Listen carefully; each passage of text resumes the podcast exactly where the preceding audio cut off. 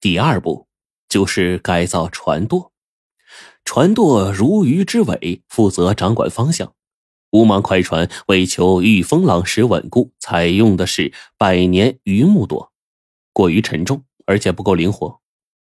用这种松木改出的新舵，轻薄坚硬，增加了快船转向时的灵活性。这样一来，即便风中航速啊，仍然不及九尾宝船，但是通过频繁的转换航向，便能将九尾宝船给甩在身后。绝念居士和齐老刘商定。把改造后的快船称之为“神风宝船”。船工们将神风宝船冲洗干净，只待它的主人登上甲板，便可以扬帆起航。但是，它的主人汪直却并不急于登船，他依旧是站在码头上，安静的看着这艘改装船，那神情仿佛是在欣赏一首诗、一幅画。阿恒也是同样安静的站在汪直的身后，但是他的眼里却流露出了一丝嘲讽，仿佛是在说：“就这不伦不类的破烂儿，也能称得上是宝船。”但是汪直没有说话，他也不敢说话。有汪直在，就没他说话的权利，除非汪直让他开口。汪直安静的欣赏着，接着他的眼睛渐渐就亮了，终于说道。好船，果然是艘好船。我现在就想试试它，看看它到底有多好。说完，汪直抬腿迈上踏板，阿恒一脸迷茫的跟着汪直身后登船。驾驶舱里只有一只手臂的齐老六沉稳的握着船舵。新改装的船，只有最熟悉他的船老大才能有效的驯服他。齐老六向绝念申请。由他来完成这次首航，绝念同意了，王直也没反对。在王直的心中，绝念不是绝念，而是他的对手黄牙子的克星黄坚子。神风宝船平稳的驶出港湾，港湾碧波万里，晴空如洗，众人眼眺大海，专注航行。阿恒却无聊的点燃了一炷熏香，然后坐在舷窗边。注视着窗外发呆，宝船开始加速，并反复试验转向。一连串轻松的紧急转向，把新舵的灵活性展现的淋漓尽致。王直的眼睛更亮了，他忽然发现这一艘改装的神风宝船竟然比他想象中的更加完美。他想，有了这艘宝船，船王也就不再可怕了。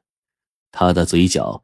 不禁浮现出了一丝得意的微笑，可是就在这个时候，意外突然发生了。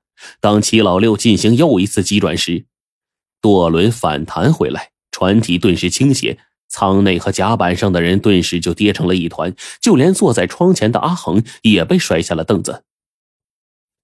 就在这一片摔倒声中，猛然的一声如雷暴喝，阿恒慌乱中抬头看去，只见七老六的独臂中。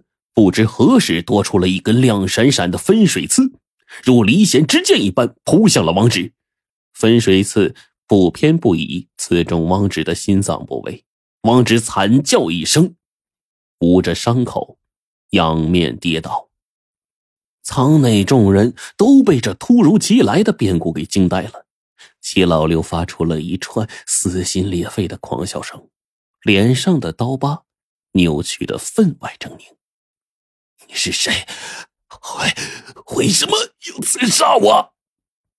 王直已经失去了平素的儒雅神情，他的脸因为疼痛而扭曲的惨白可怖。此时，船舱外的喽啰们涌了进来，抽刀拔剑，将齐老六给团团围住。但是齐老六却毫无惧色，依然是狂笑不止，带着一丝复仇后的快意。没用的，今天。你我二人注定要同归于尽。我在分水刺上抹了海环蛇的剧毒，绝对不会有人能救得活你。王直也嘶声说道：“你到底是谁？”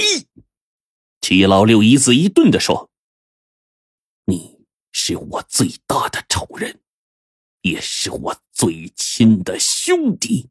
兄弟，你你是王海。”王直的脸色顿时变得惨白，冲进船舱的众喽啰也都愣住了。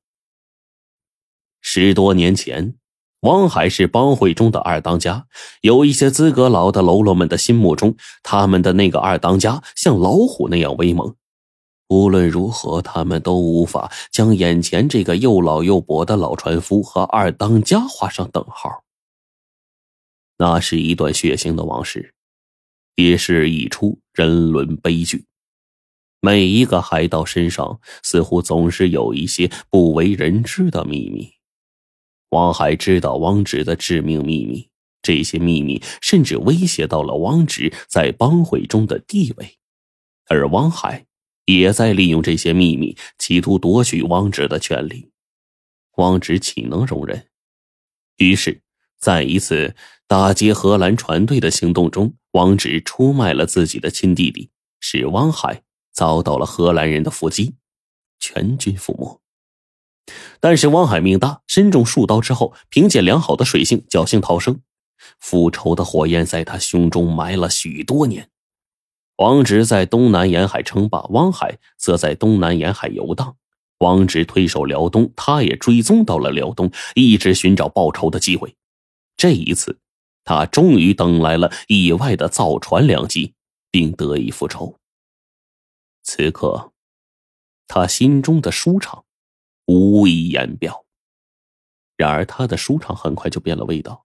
他意外的发现，半炷香的时间过去了。王直依然没有毒发的症状，汪海笑不出来了。汪直开始微笑了。有人说过，王直开始笑的时候就是最危险的时候，笑是他的杀人讯号。说时迟，那时快，只见一道白光一闪，王志的独门武器烦恼丝就缠在了汪海的脖颈上。看来，你的复仇行动并没有成功啊！